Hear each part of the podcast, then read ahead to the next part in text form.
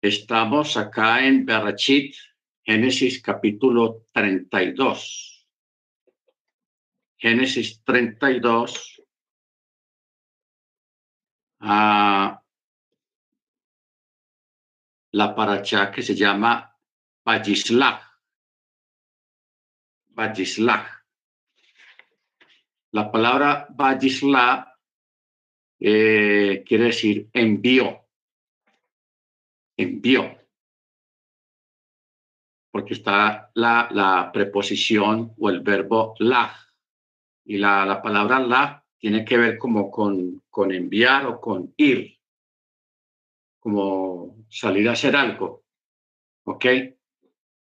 Por eso hay una paracha que se llama lej leja, que también quiere decir ve por ti mismo.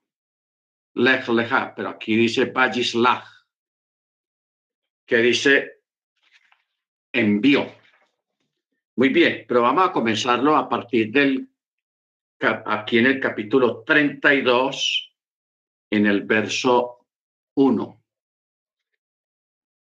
Aunque estos tres versículos pertenecen a la paracha pasada, pero no está de más eh, comenzar desde aquí para que entendamos lo que viene de aquí en adelante a través de esta paracha que dice de la siguiente manera. Labán madrugó muy de mañana y besó a sus hijos y a sus hijas y los bendijo. Luego Labán regresó a su lugar y Jacob prosiguió su camino y le salieron al encuentro ángeles de Elohim. Y Jacob dijo cuando los vio, este es un campamento de Elohim y llamó el nombre de ese lugar Mahanaim. Mahanaim. Muy bien, ustedes recuerdan que la paracha antepasada, eh, Jacob tuvo la visión de, las, de la escalera, de la escalera que tocaba la tierra y se iba hasta arriba, y que él en el sueño vio a ángeles que subían primero y luego bajaban. Otros, unos subían y otros bajaban. Entonces, hermanos, respecto a esto, los ángeles que subían eran los ángeles que habían acompañado a Jacob hasta ese lugar, porque iba a haber un cambio de, de o sea, de protectores. Porque estos, estos ángeles, hermanos, son querub, que, eh, querubines. La palabra querubín es un, es un plural que viene de la palabra querub. Y la palabra querub en hebreo quiere decir protector. O sea, los ángeles protectores. Los ángeles protectores que habían acompañado a Jacob hasta ese lugar ya lo dejaban porque iba a haber un, llamémoslo, un cambio de guardia. Eso es lo que representa a los ángeles que subían eran los que lo habían acompañado hasta ese lugar y los que bajaban fueron los que lo iban a acompañar hasta llegar a donde Labán y estar allí todos aquellos años, más de 14 años. Primero trabajó siete por, por, por, por, por, por una, por la esposa y luego otros siete por la otra. Suman 14 años y otro tiempo más que estuvo allí acompañando a Labán. Entonces, cuando ya se cumplió el tiempo de salir, los ángeles que lo acompañaron en toda esa correría ahí en, casa de Labán, fueron los que representan los que bajaban por la escalera. ¿Ok? Pero ya que hay un cambio de situación, ya Jacob ya va a salir de allí por eso, cuando él huye, porque la circunstancia de la salida no fue como muy buena, porque él sale como huyendo. Él sale como huyendo. Entonces, Labán se va detrás de él, posiblemente con malas intenciones de hacerle daño. Pero una noche antes de que él se topara con, con Jacob, que lo alcanzara en el camino, el Eterno le habla a Labán a través de un sueño y le dice que tuviera mucho cuidado, que no fuera a hacerle daño ni a tocar a Jacob por nada, porque Jacob es intocable. Es intocable. Entonces, Labán entendió el mensaje que, que el Eterno le dio a través de sueños. Entonces, de ahí es que cuando él alcanza a Jacob, sí le habla con aspereza y todo eso, pero ya no se atreve a tocarlo porque ya se lo habían advertido. ¿Ok? Ya se lo habían advertido. Entonces, esa noche Jacob hace un pacto con Labán y se quedan en buenos términos más o menos. Luego, por eso es que dice el texto, verso 1 dice, y Labán madrugó muy de mañana besó a sus hijos y a sus hijas y los bendijo, y luego Labán regresó a su lugar. Y Jacob siguió su camino. Jacob siguió su camino y le salieron al encuentro ángeles de Elohim. Y Jacob dijo cuando los vio, este es un campamento de Yahweh, y llamó el nombre de ese lugar Mahanaim. Mahanaim. ¿Ok? Ahora, la palabra Mahanaim no quiere decir campamento solamente, porque mire que termina en plural, sino dos campamentos. Dos campamentos. ¿Qué quiere decir los dos campamentos? Que allí estaban los ángeles que iban a, con él, los que habían descendido por la escalera, y al lado, porque él estaba llegando allá a la frontera del territorio de Labán, es un territorio territorial, y ya de ahí sigue otro territorio, y los ángeles, el otro campamento, era el que estaba al otro lado de, la, de esa frontera. ¿Ok? Entonces, por eso es que Jacob en medio de su situación, de su sufrimiento, porque él sabía que iba a encontrarse con Esaú. Entonces, él vio, el Eterno le permitió ver con sus ojos los dos campamentos, los que lo iban a dejar ya y los que lo iban a recibir. Cuando hablamos de campamentos, hermanos, no estamos hablando de tres, cuatro personas ahí, sino que allí habían eh, dos campamentos. Si habían dos campamentos, habían aproximadamente un millón doscientos mil ángeles. Porque cada campamento tiene seiscientos mil. Aquí se le llama campamento, pero también se puede llamar legión. Pero más, más fácil campamento porque legión se refiere a, veces a los demonios, de acuerdo al contexto, pero en este caso se refiere a Malachim, a ángeles. Entonces allí habían un millón doscientos mil ángeles, 600 en un lado y 600 en el otro lado. ¿Por qué? Porque la presencia divina que siempre estaba con Jacob no reside en una cantidad menor de 600 mil ángeles. ¿Ok? Baruch O sea, si alguien tenía una escolta y unos guardias hermanos, era Jacob. Porque Jacob, eh, aunque tenía muchas promesas de parte del Eterno, muchas bendiciones de parte, de parte del Eterno, también era una persona que sufría de acoso, sufría de, de persecución y de muchas cosas, porque siempre pasa eso con alguien que es de bendición, con alguien que, que está saliendo adelante en las cosas del Eterno y en las cosas de la Torá, siempre se convierte en blanco de críticas, en blanco de persecución, en blanco de, que lo estén asoleando, asediando. Entonces, por eso el Eterno redobla sobre los creyentes su presencia y su, redobla su presencia a través de estos querubín, de estos querub, de estos protectores. Bendito sea el nombre del Eterno. ¿Ok?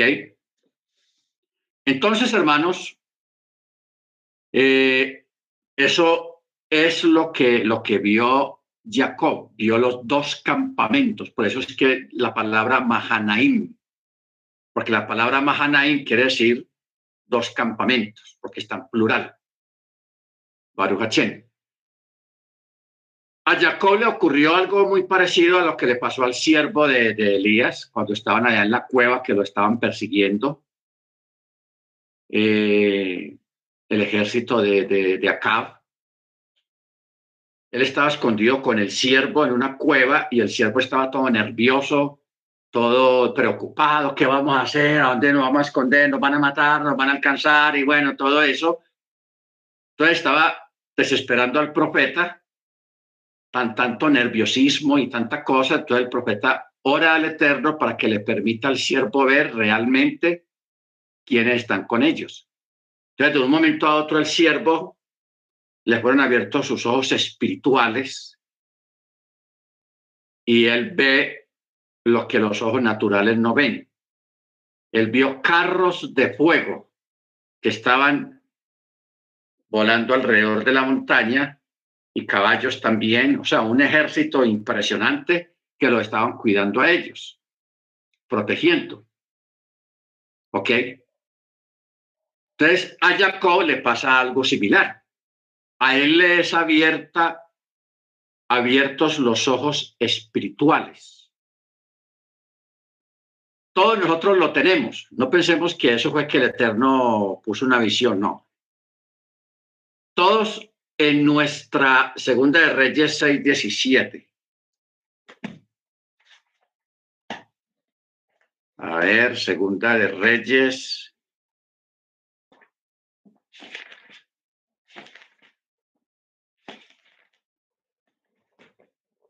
6.17 dice, y oró Eliseo diciendo, oye Yahweh, te ruego que abra los ojos para que vea. Y Yahweh abrió los ojos del siervo y miró, y aquí el monte estaba repleto de caballos y carros de fuego alrededor de Eliseo. Ya había dicho que Elías es Eliseo. Bueno, entonces, eh, aquí vemos que la, la, Aquí dice explícitamente que abrió los ojos del siervo. ¿Qué significa esto de abrir los ojos? Mientras nosotros estemos conscientes con estos ojos oculares que usted tiene en este momento, pero internamente tenemos otros ojos, que son los ojos para el mundo espiritual, pero están cerrados. ¿Ok? Esos ojos se van a activar, hermanos, en todas las personas, se van a activar cuando una persona muere.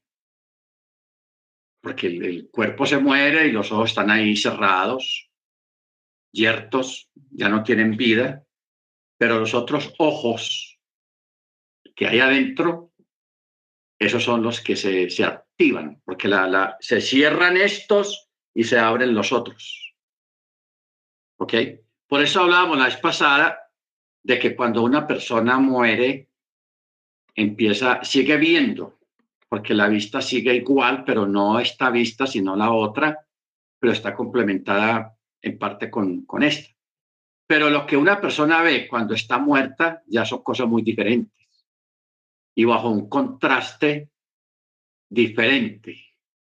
O sea, ya esos ojos, a esos otros ojos no los afecta la luz, ni la oscuridad, ni nada, porque ya funciona de una forma muy diferente. Pero mientras una persona esté viva, el Eterno puede permitirle ver, pero ya es por voluntad del Eterno estando viva la persona y teniendo estos dos ojos acá, le puede permitir ver con los otros ojos que tenemos adentro, cerrados, los puede permitir abrir para que veamos, así sea en vida, en esta vida material, podamos ver otras cosas que en este momento conscientemente no las vemos. Pero están ahí, las cosas están ahí. ¿Ok? Si no entendemos. Entonces, a este siervo del profeta y a Jacob le fue permitido ver, porque Jacob estaba consciente, estaba parado, estaba en pie, y el Eterno le permite abrir esos ojos internos y ver lo que el ojo material no puede ver. ¿Ok? Entonces viene una pregunta, ¿para qué le permitió el Eterno a Jacob ver aquello? El Eterno le permite ver a Jacob aquello es para como darle a uno un empujoncito espiritual, un empujón de carácter espiritual para que la persona recuerde y sepa y entienda que no está solo, porque a veces uno se siente solo y piensa que, el Eterno lo abandonó a uno, que, en fin, todas esas cosas, pero el Eterno no abandona a nadie. Él está ahí siempre. Entonces, hermanos, por eso es que el Eterno permite, no solamente a Jacob, a mucha gente, porque uno escucha testimonios de muchas personas que estando conscientes, despiertos, no dormidos, porque ni, el profeta Eliseo ni su siervo estaban dormidos, ni Jacob estaba dormido tampoco, estaban despiertos. Lo mismo le ocurre a Pedro cuando estaba ya en la cárcel, ¿se acuerdan? Que él estaba en la cárcel y él fue sacado por un ángel y él lo vio y, lo oyó. ¿Qué fue lo que se activó en él? En él se activó eh, esos otros oídos y esos otros ojos espirituales que tenemos dentro de nosotros mismos. Bendito el Eterno. Que solamente en voluntad del Eterno Él permite que la persona pueda ver y la persona pueda oír. Lo que el oído no oye normalmente ni lo que el ojo ve normalmente. Baruch Entonces, el Eterno a veces permite eso en, muchos de nosotros como, como una deferencia, como una oportunidad y como para ayudarnos espiritualmente a, recobrar esa confianza, a recobrar esa fe y a no sentirnos como tan solos en determinados momentos. Baruch Pero sepa y entienda que todo nosotros tenemos esa doble, esa doble naturaleza. Eso es lo que llama doble naturaleza. Nosotros somos seres materiales y somos seres espirituales. Por eso yo le hablaba la vez pasada al hermano Freddy en el sentido de que en Yeshua también había una doble naturaleza. La naturaleza humana, que es el cuerpo que la gente veía, pero dentro de él estaba el eterno mismo, porque la, escritura lo dice así. Y Elohim estaba en Machía reconciliando consigo mismo al mundo. Ya lo de Jesús si era algo más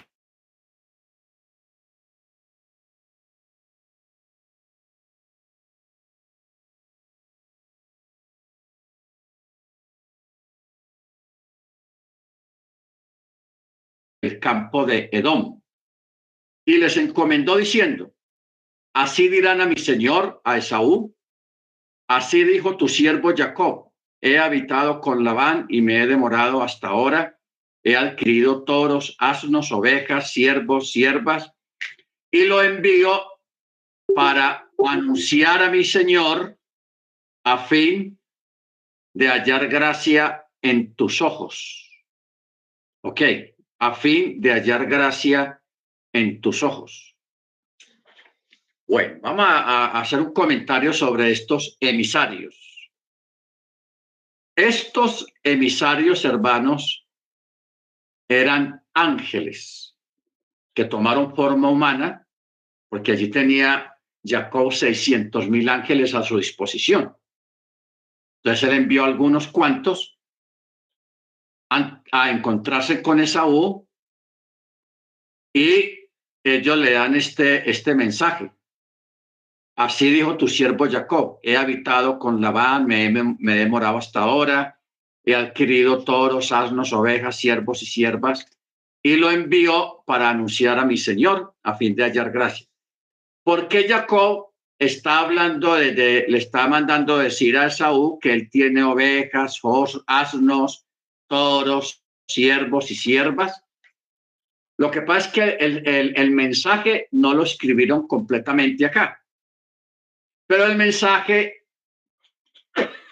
en sí está diciendo de que Jacob le está mandando decir a Esaú que todo lo que él tiene lo consiguió trabajando por esfuerzo propio y por bendición de Dios. ¿Por qué este mensaje? Porque ustedes recuerdan que él usurpó a, Esa, a Esaú para recibir las bendiciones de, parte de Isaac, el papá de los dos. Entonces él lo reemplaza y él está dando a entender, con esta forma de hablar, le está dando a entender a Esaú que lo que él tiene no tiene nada que ver con la bendición que su papá le dio, sino que él trabajó por eso. Él luchó por eso y eso es lo que tiene por pura bendición y por puro esfuerzo que él hizo. Y de verdad, siete años por una, otros siete años por la otra, y, y, fueron 14 años de trabajo duro. Eh, apacentando y criando las, las, las ovejas de Labán. Por eso ese, aquí no está él chicaneando ni, ni, ni, alardeando de lo que tiene, de ninguna manera, porque eso podía eh, crear una más envidia de parte de, de Saúl. Entonces, por eso es mejor, él lo dijo, el mensaje iba de otra manera. ¿Ok? Luego en el verso 7 dice, y los emisarios regresaron a Jacob diciendo, fuimos a tu hermano, a Esab, y también él viene a, a tu encuentro y viene con 400 hombres. Aquí el texto omitió una palabra porque el texto sigue diciendo, viene con 400 hombres y vienen armados como para una guerra. Por eso es que el verso 8 dice, y Jacob temió mucho y se angustió y dividió a la gente que estaba con él, así como al rebaño, las reses y los camellos, y los dividió en dos campamentos. Dos campamentos. Y dijo, si Esaú viene contra un campamento y lo ataca, el campamento restante podrá sobrevivir porque les da tiempo para huir.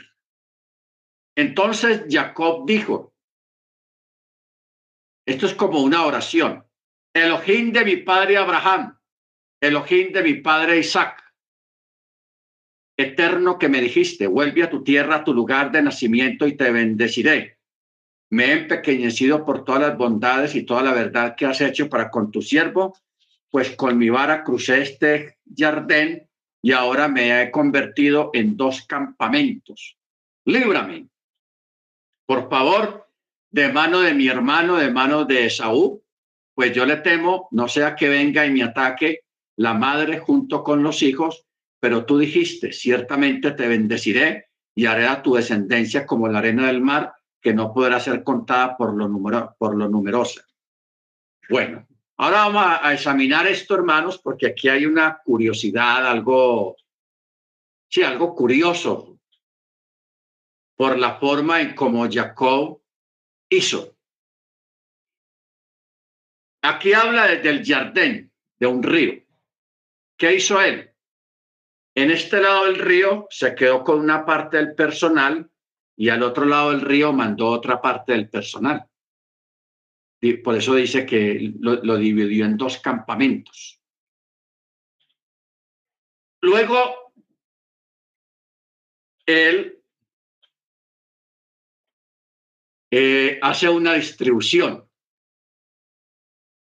Entonces, lo que llama la atención es la forma como él hace la distribución de los dos campamentos. Mire usted, de aquí hay una enseñanza que hace tiempos, creo que fue el año antepasado que la vimos, que no la, no la, hemos vuelto a, repetir o a dar de nuevo, más ampliada. Una enseñanza que se llama la bendición del perseguido.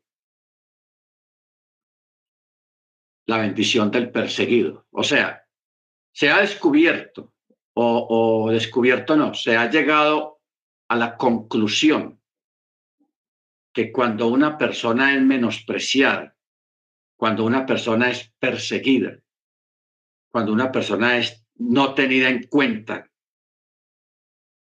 esa persona obtiene una bendición extra de parte del Padre, de parte del cielo. ¿Ok?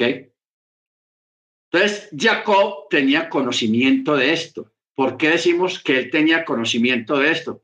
Por la forma en cómo él distribuyó la familia. Aquí tenemos un hombre que tiene cuatro mujeres. Pero de todas cuatro, él solamente quería una. Él ama a una. Las otras, las más menospreciadas, que son prácticamente las siervas y Alea, las puso al otro lado del río, o sea, adelante. Que si, que si Esaú viene con sus 400, ellos atacar, pues eh, que ellos caigan primero y él se queda al otro lado del río con eh, la amada, o sea, con Rachel, con sus hijos, o sea, con los hijos que él más quería, los dejó aquí al lado de él. Y allá adelante, al otro lado del río, él manda a las otras, a los otros hijos, que son sus hijos, pero no son tan queridos como estos. ¿Ok? Porque él dijo, como, o sea, él es consciente de que él no, no ama tanto, no quiere tanto, no tiene tanto cariño o esa predilección por los que están adelante. Entonces él dijo, como ellos son benditos y son bendecidos por parte del Eterno, entonces el Eterno los va a guardar, no, lo, no los van a tocar. Y yo me quedo aquí con los que más quiero. ¿Ok? Porque vienen a tener como una, en cierto modo, como una desprotección llamémoslo así. Por eso es que él reparte el personal de esa manera, hermanos.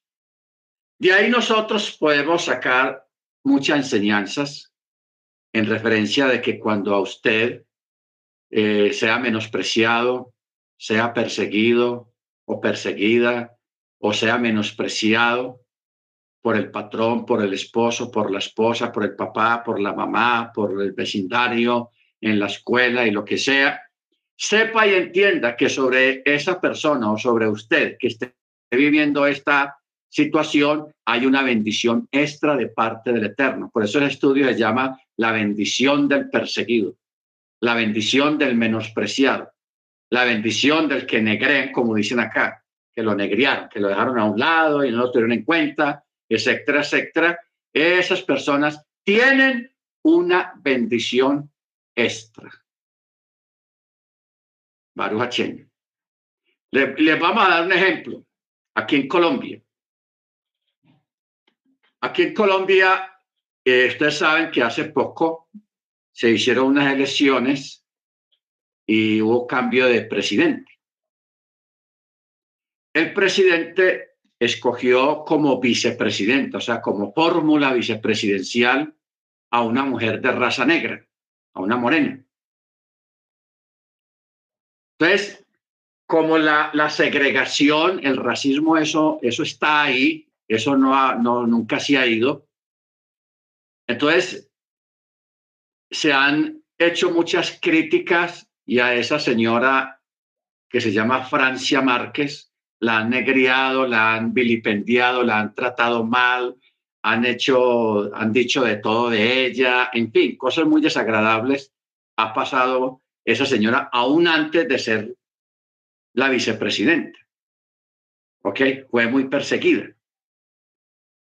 Pues llegó, fue tanta la persecución que el Eterno premia al que es perseguido y por eso ella, sobre mucha gente, que se crea de, alta cuna, que se crea de lo que se crea, etcétera, etcétera, eh, no, no lograron ese, ese puesto y, lo, y, el Eterno se lo dio a esta señora Morena.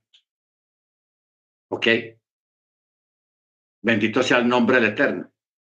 Yo pongo esto como ejemplo porque es un ejemplo muy claro. Muy claro, amén, Francia Márquez, muy claro acerca de cómo funciona esta ley, la ley o la bendición del perseguido. ¿Ok?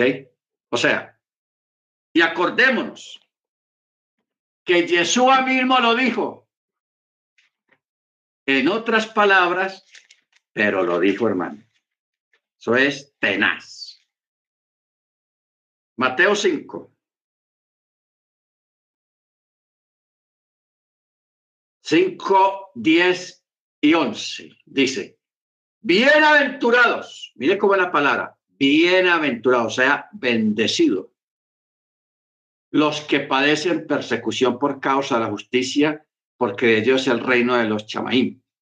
Bienaventurados sois cuando Bienaventurados sois cuando os vituperen y os persigan y digan toda clase de mal contra vosotros por causa de mí.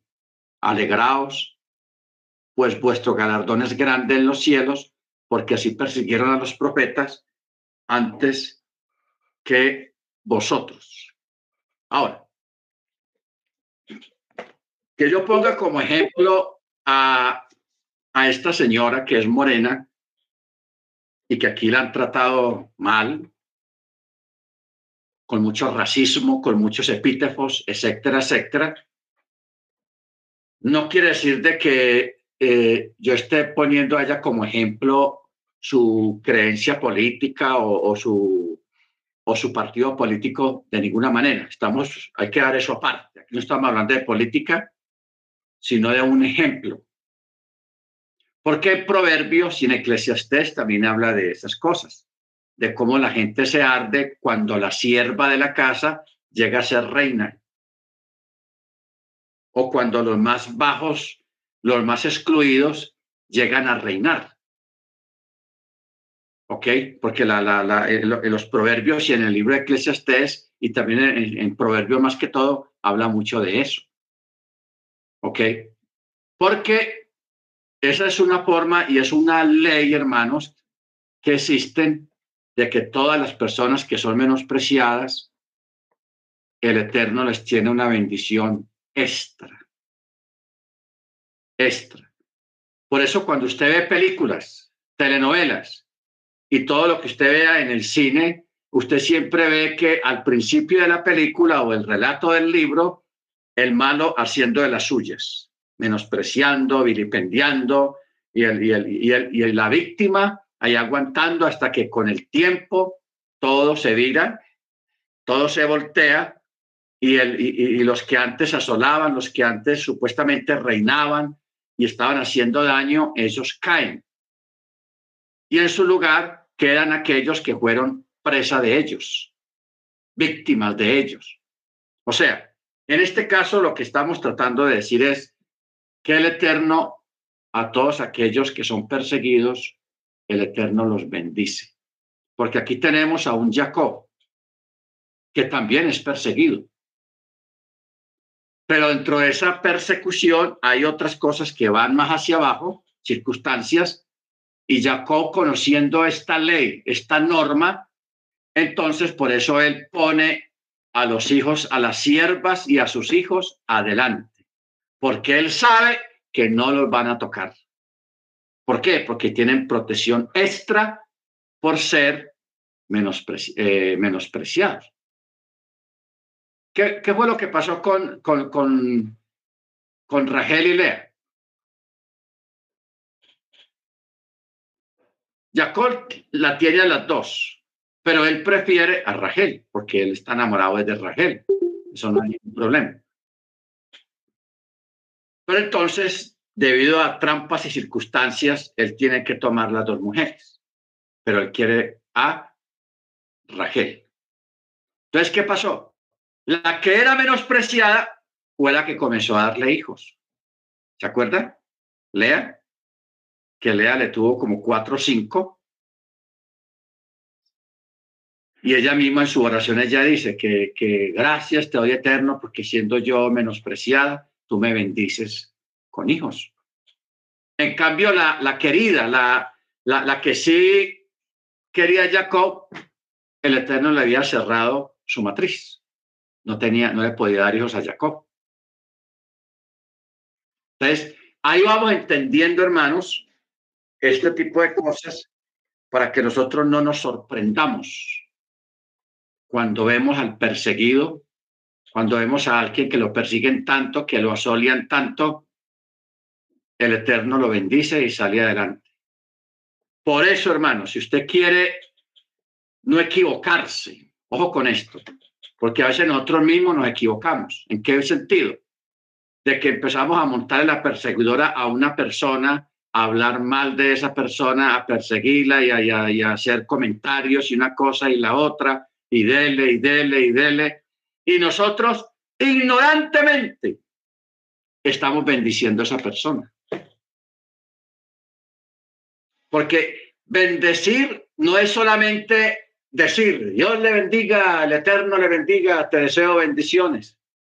Esa es una forma de bendecir también. Pero hay otra forma misteriosa de bendecir y es a través de perseguir a una persona, de hacerle daño a una persona, de hablar mal de una persona, de hacerle la vida cuadritos a una persona. Esa es la otra forma de bendecir a esa persona. ¿Cómo la ve? Eso es tenaz. Por eso es que el Eterno recomienda mucho acerca de la murmuración, acerca de, juzgar a la gente, acerca de, todo eso, de hacer comentarios, de hacer la vida difícil a una persona.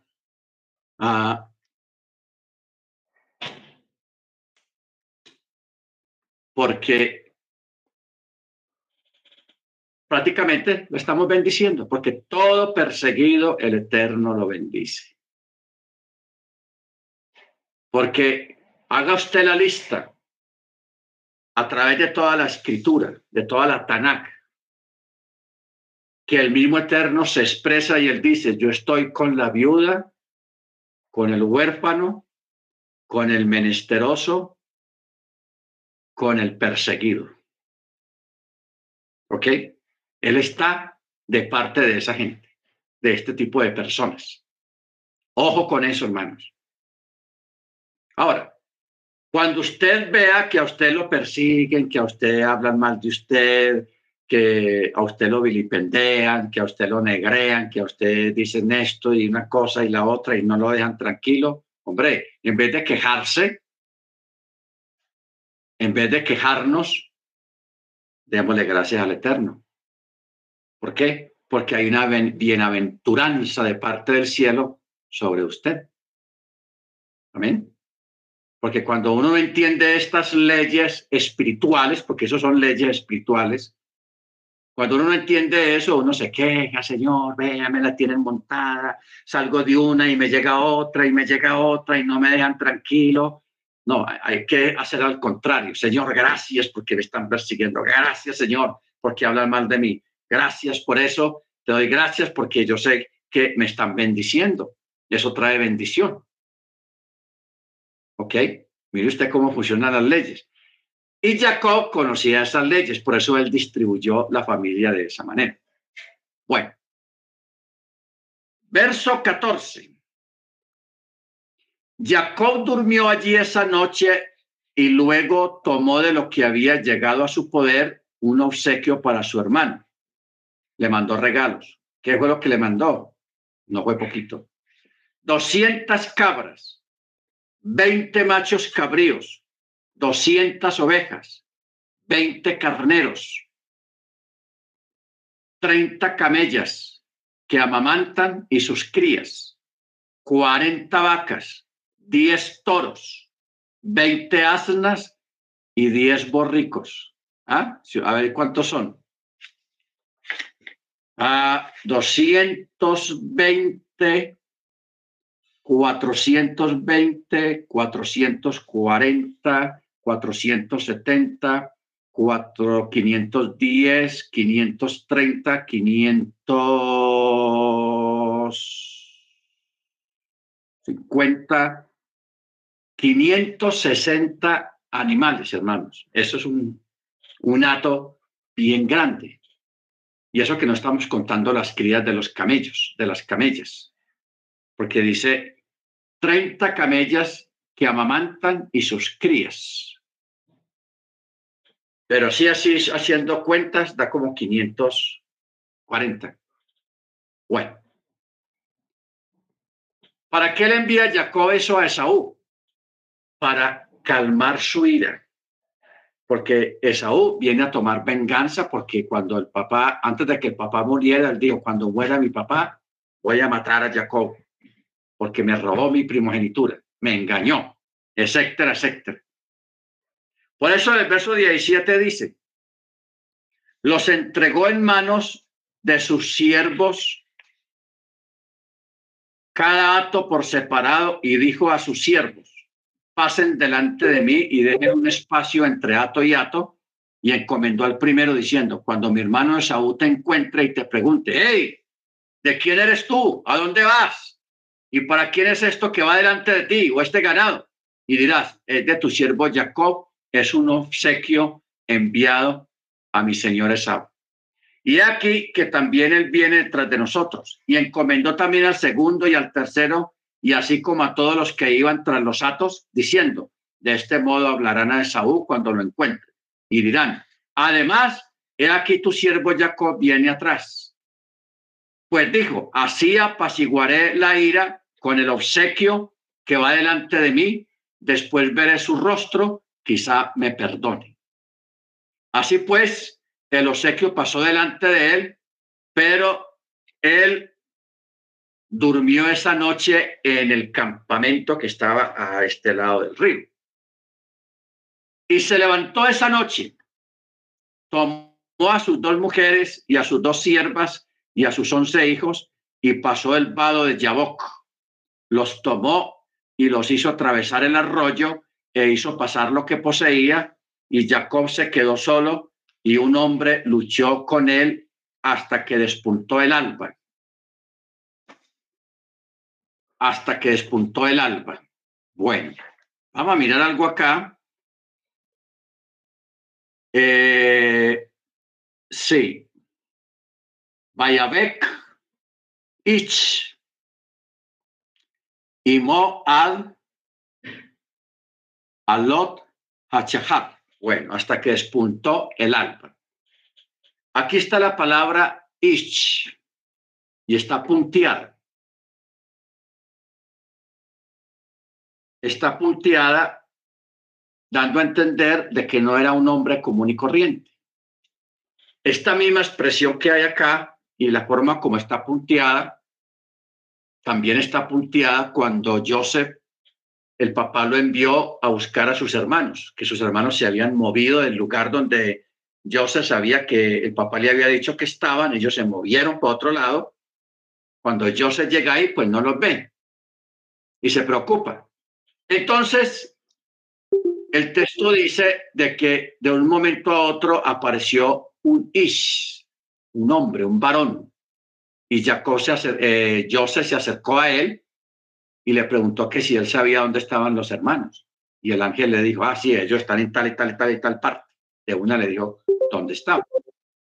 Ahora, cuando dice, y se acercó a tal hombre, a un varón, que también dice Ish, también está punteado, dando a entender de que no era un hombre común y corriente, sino que era un malaj, era un ángel que el Eterno puso ahí porque yo tenía que ir a, encontrarse con su destino y el ángel tenía que decirle exactamente dónde estaban sus hermanos para que yo se fuera para allá.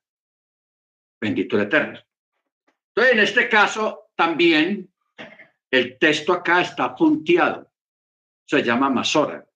Tiene unas, unos símbolos ahí encima que no son normales dentro del texto hebreo, dando a entender de que no es un hombre común y corriente. Luego en el verso 26, verso 25 dice, y Jacob se quedó solo. Y un hombre luchó con él hasta que despuntó el alba, pero al ver que no podía con él, golpeó el encaje de su muslo y se dislocó el encaje del muslo de Jacob al luchar con él. Y el hombre le dijo a Jacob, déjame ir, déjame ir, pues ya ha despuntado el alba. O sea, ya va a amanecer. Pero él le dijo, no te dejaré ir a menos que me bendigas. Y él le pregunta, ¿cuál es tu nombre? Y él dijo a Jacob, ya no se dirá más tu nombre Jacob, sino Israel, pues has luchado con lo divino y con los hombres y has prevalecido. Preguntó de nuevo Jacob y dijo, por favor, declárame tu nombre. Y él le dijo, ¿por qué preguntas por mi nombre? Y lo bendijo allí. Y Jacob llamó el nombre de ese lugar Peniel, porque significa, pues he visto a Yahweh o he visto lo divino cara a cara y se salvó mi alma. Bueno, vamos a hacer una, un comentario acerca de esto. Yo quiero recordarles, hermanos, que el judaísmo en cuanto a estos temas están divididos. Por eso en la época de Machía estaban los fariseos y estaban los saduceos. Los fariseos creían en los ángeles, en los espíritus, o sea, en el mundo invisible, y creían en la resurrección. Los saduceos no. Los saduceos no creían en los ángeles, no creían en los espíritus porque eran muy letristas y eran muy materialistas. O sea, materialista en el sentido de que ver para creer o tocar para creer, palpar. O ver para creer. Entonces ellos todo lo espiritualizaban. Porque ellos no creían ni en, ni en la resurrección. Los saduceos no creían en la resurrección. No sé cómo cómo pueda, qué tipo de esperanza pueda tener la, la escuela saducea si, si lo que a uno lo mantiene con vida y caminando y perseverando es la esperanza de la resurrección. Pero los saduceos no creían en la resurrección. Entonces, ¿qué pasa? El, el sector del judaísmo que no cree que existan los ángeles, y menos que el Eterno se pueda manifestar. Que eso a nivel griego se le llama una teofanía. Una teofanía. O sea, lo que, lo que dice Juan 1.1, el verbo se hizo carne, o sea, lo que antes era la palabra, lo que creó los cielos y la tierra, se encarnó, se hizo carne, o sea, se materializó o como dice el texto original, que dice que el verbo se tabernaculizó. Tabernaculizó. Así está en Juan 1.14. Pero usa la palabra, no usa la palabra encarnó, sino tabernaculizó, haciendo alusión a la fiesta de los tabernáculos. ¿Ok? Por eso Yeshua nació en Sucot, en la fiesta de los tabernáculos. Ahora, cuando viene la escuela o este sector judío o israelita que no cree en los espíritus, no cree en los ángeles, entonces cuando ellos se encuentran con, con estos textos, por ejemplo en el de Joseph, en el de que leímos ahora de, de, Eliseo en la cueva, eh, cuando hay relatos en la escritura de ángeles que aparecieron, que los vieron, también en, el libro de Daniel, cuando los tres muchachos fueron lanzados al horno, que el rey se asoma al horno y ve los tres muchachos, pero él ve un cuarto. Y él lo vio, porque no vamos a un espíritu. Él lo vio. Y él dijo, oigan, No, no son tres los que tiramos allá al horno y yo veo un cuarto y tiene apariencia de, los dioses. O sea, vio un, alguien, un varón más con una figura imponente y él, por eso él dijo, y tiene como apariencia de los dioses, o sea, de los malajín, de algo muy, de alguien muy poderoso. Entonces estamos hablando de gente que vio literalmente la aparición, el varón, el ángel. Entonces, ¿qué ocurre? La escuela saducea, los que todavía conservan esa escuela hoy en día, cuando se topan con estos textos, aquellos tres que fueron donde Abraham también, que el del centro era el mismo eterno también. Entonces, ¿qué, ¿cómo explican los que no creen en estas cosas? ¿Cómo justifican ellos esos textos? Porque están ahí. Ellos lo espiritualizan y dicen que fue una visión. O sea, el rey de eh, allá en, Babilonia, con los tres muchachos en el horno de fuego, ellos dicen, no, eso fue una visión que vio el rey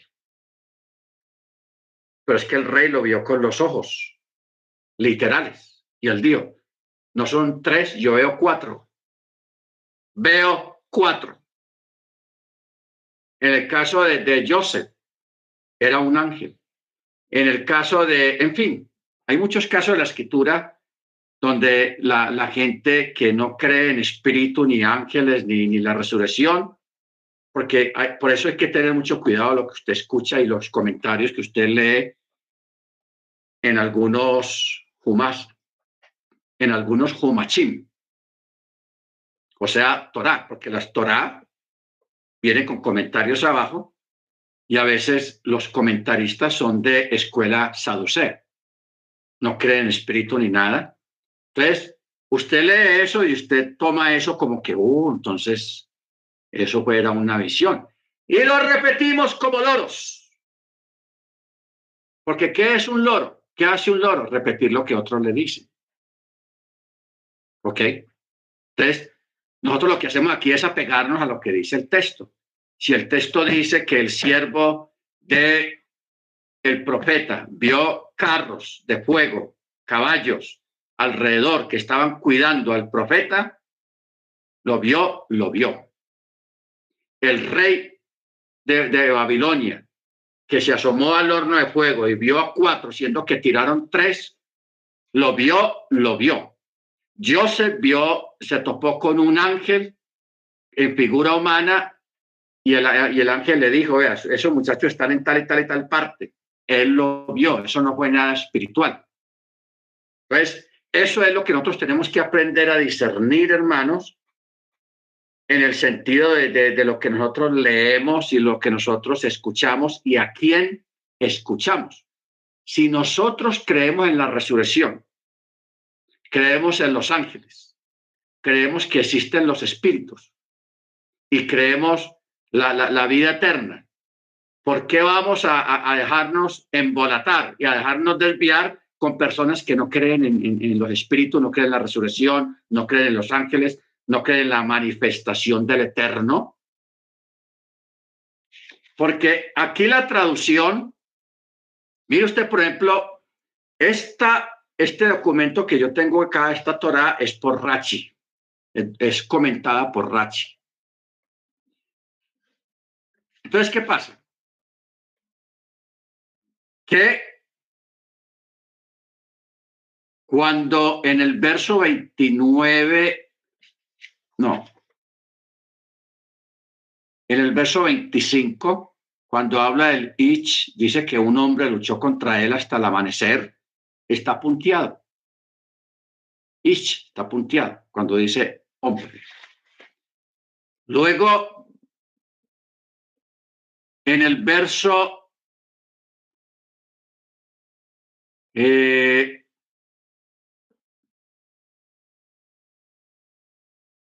verso 29, aquí, dice, Bayomer, o sea, y, el, y aquel le dijo, ya no se dirá que tu nombre es Jacob, sino Israel. Allí le cambian el nombre de Jacob por Israel. Pues ha luchado con lo divino. Así pusieron la traducción en castellano. Pero como ahí está el texto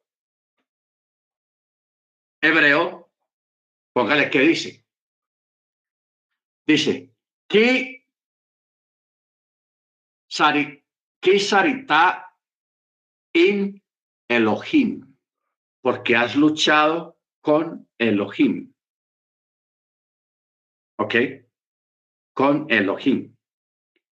Pero como Rachi es de la escuela que no cree que pueda que el Eterno o que un ángel se pueda materializar, tomar forma humana, él puso, ha luchado con lo divino. O sea, siendo que en el texto original dice Elohim, ¿por qué no puso Elohim también ahí? Sino que puso la palabrita divino. O sea, aún en los mismos documentos, desde los judíos, de las judaicas, uno tiene que tener cuidado. No en el texto hebreo, el texto hebreo es incólume. Es incólume, no se puede tocar. Pero las traducciones y los comentarios en, castellano, en nuestro idioma, o en inglés, de, del texto, hay que mirar bien qué es lo que ponen las personas ahí, los comentarios. Porque en, este que yo tengo es comentado por, eh, por Rachi. Y si vamos a este Jumás, sacado en Israel, estamos en Génesis 32. Vamos a mirar Génesis 30, 31, 32, 29.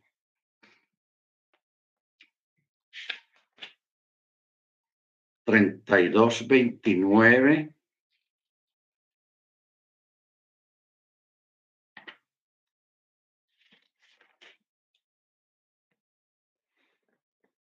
Dice, déjame ir que está rayando el alba y contestó, no te dejaré hasta que me hayas bendecido. Y él le dijo, ¿cuál es tu nombre? Y él le respondió, no será llamado tu nombre es Jacob, sino Israel, porque has luchado. Aquí, aquí mire usted que ya es otra cosa. Dice, con el ángel de Yahweh, entre paréntesis. Mire usted esta traducción. Eh, has luchado contra el ángel de Yahweh entre paréntesis, pero luego dice con Yahweh. Has luchado con Yahweh y con los hombres y has prevalecido. Aquí el texto hebreo está igual al de Rachid porque el texto hebreo no se puede tocar, es intocable. ¿Ok? Entonces, esa es la parte, hermanos, que nosotros tenemos que tener cuidado y saber leer. ¿Ok? porque no, nos, nosotros mismos no nos podemos contradecir. En decir, ah, bueno, yo creo en la resurrección, yo creo que los ángeles existen, los espíritus existen, los demonios existen, y que luego, cuando leamos un texto que de pronto no lo entendamos bien, nos dejemos llevar por un comentario que contradice lo que usted cree. Y no, bueno, no tanto que contradizca lo que yo crea o no crea, porque lo que uno crea es inherente, sino lo que dice la, la, la, la Torah, que eso sí es importante. Eso sí es importante. Porque nosotros sabemos por Torah que está prohibido adorar a, una, a un ángel. Y, y, lo tenemos muy claro en el libro Apocalipsis, cuando Juan, después de que el ángel le había mostrado semejantes cosas del fin de los tiempos y semejantes maravillas, él trató de postrarse para adorar al ángel que le estaba enseñando todo eso. ¿Y qué le dijo el ángel? Oye, no hagas eso. Adora al Padre. Yo soy consiervo suyo. Yo también sirvo a Él. ¿Ok? Yo soy consiervo. Entonces, si nosotros somos conscientes de eso, de que no se puede adorar a una aparición, Entonces, En la escritura hay como tres casos donde la persona se adoró. Primero, cuando los tres varones fueron a visitar a Abraham, el que estaba en el centro era el mismo Yahweh. Era una teofanía. Segundo, el padre de Gedeón. Él pensaba que era un ángel, porque él sí creía que habían ángeles, porque lo estaba viendo ahí. Pero él pensaba mucho más que eso, porque el texto dice que él lo adoró. Lo adoró. Si él, si él estaba allí haciendo eso, si no era correcto lo que él estaba haciendo, el ángel se lo hubiera dicho. Mira, no haga eso. Oye, muchacho, no haga eso. Adora al Eterno. Pero no, eh, eh, aquel ángel sí se dejó adorar, porque el, relato dice de que este hombre, él le dijo, espérame, yo voy a hacer una libación, o sea, a, hervir un agua en aceite, con aceite, con grasa, para ofrecerlo en libación, porque el ángel, la aparición, aquel ángel estaba en una, en una piedra grande, estaba eh, arriba en la piedra. Entonces, el hombre se fue con su olla y la puso a hervir y, ya hervida la, la, tiró sobre la piedra en ofrenda de libación y dice que adoró al ángel y el ángel se fue hacia arriba como en una columna de fuego. Era el mismo eterno. ¿Por qué? Porque se dejó adorar. O sea, es bueno que nosotros tengamos eso claro y establezcamos la diferencia entre una cosa y la otra. Se dejó adorar. Y en el texto hebreo, cuando Abraham vio que los tres aparecieron ahí, él se dio cuenta en su rúa, en su espíritu, que el, el, del centro era, era, era, el mismo eterno, entonces por eso él se tira al piso y él lo adoró. Y la forma como él le habló. Él no le dijo ángel, eh, ángel del Eterno o enviado. No, él le dijo Adonai. ¿Ok? Y lo adoró, porque él se le tiró al piso, rostro en tierra, y lo adoró. Por eso, después de, eso, al rato, ¿qué dice, ¿qué dice el relato? Los otros dos se van para Sodoma, porque esos sí son ángeles, y el que queda ahí, ¿qué dice? ¿Esconderé yo a Abraham lo que voy a hacer? Siendo que en él están todas las promesas. ¿Quién está hablando ahí? El Eterno. De ahí viene un diálogo directo con Abraham. Señor, matarás a todos, a toda esa gente, y si de pronto hay 100 justos ahí, usted los va a matar también, los va a destruir. El Eterno le dice, no, pues si hay 100, pero no habían 100, de 50 y estoy en la lista que empieza a rebajar, empieza a rebajar hasta que realmente solamente había uno. Hermano Freddy. Chalón More, tengo como una pregunta, como una duda, no sé cómo decirla. Es decir, sabemos que, eh, es que no recuerdo el texto de Colosenses que dice que Yeshua es la, la eh, como la primera creación, por así decir. ¿Cómo es que dice el texto en Colosenses Moré? Bueno, mi pregunta es... En referencia a la primigenio. Sí, exacto. Pero yo lo busco que yo lo tengo acá. Es decir, lo que pasa es que yo, yo, tengo entendido eso. O sea, al eterno nadie lo puede ver. Entonces, hablamos de las teofanías como una manifestación del eterno por un tiempo determinado.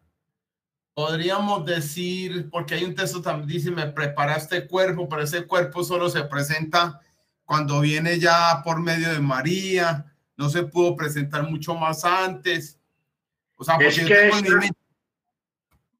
eso que usted acaba de decir ahí, eh, esa es la parte perfecta y la gran manifestación y el cumplimiento de lo que ya estaba escrito.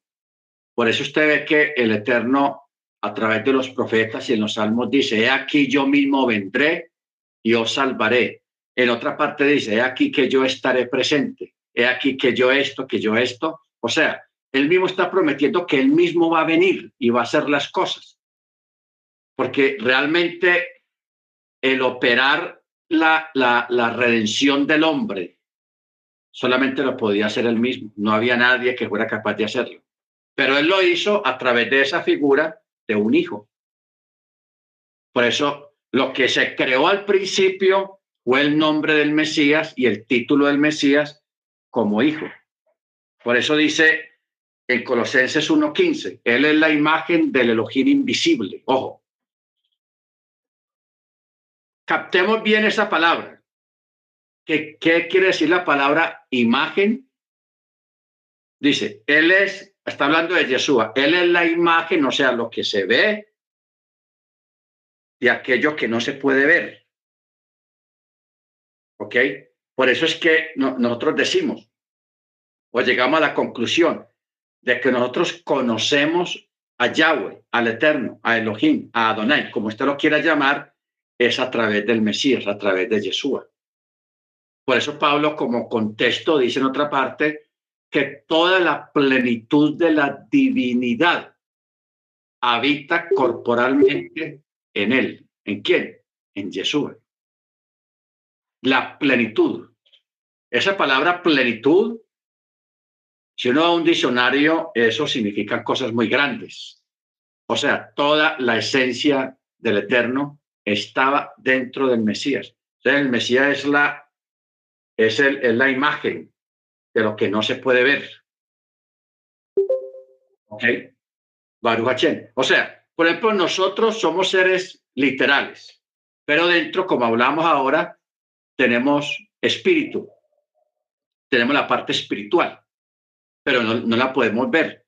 La reflejamos a través de nuestras palabras y a través de nuestros actos, pero esa otra parte no se puede ver.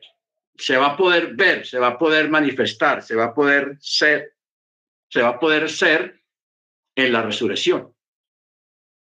Que ahí sí en la resurrección ya uno sigue siendo uno, pero ya despojado de un cuerpo material, de la materia, de la carne y de la sangre. Por eso es que dice el texto, ni carne ni sangre entrará al reino. ¿Ok? Lo, lo, que ocurre es que hay que examinar, no leer el texto a la carrera, sino coger cada palabra, que quiere decir la palabra imagen. Él es la imagen del Elohim invisible. Aquí la palabra primogénito está mal escrito, es primigenio, primigenio de toda creación. O sea, no está hablando de que el primero que fue creado, no. No está hablando de eso, sino la fuente de todas las cosas. Eso es lo que quiere decir la palabra primigenio o la palabra primogénito que está mal escrita. La fuente de todas las cosas. O sea, en palabras modernas se le llama la fuente de todo o el origen de todo. Por eso dice primigenio de toda la creación, o sea, Él es el origen de todo lo creado. Por eso es que Juan lo confirma y hay que leer bien exactamente esas palabras que hay en el Evangelio de Juan.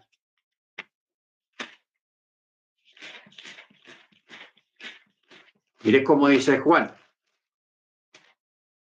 Dice, capítulo 1 dice, en un principio este estaba en Yahweh. Todas las cosas por él fueron hechas.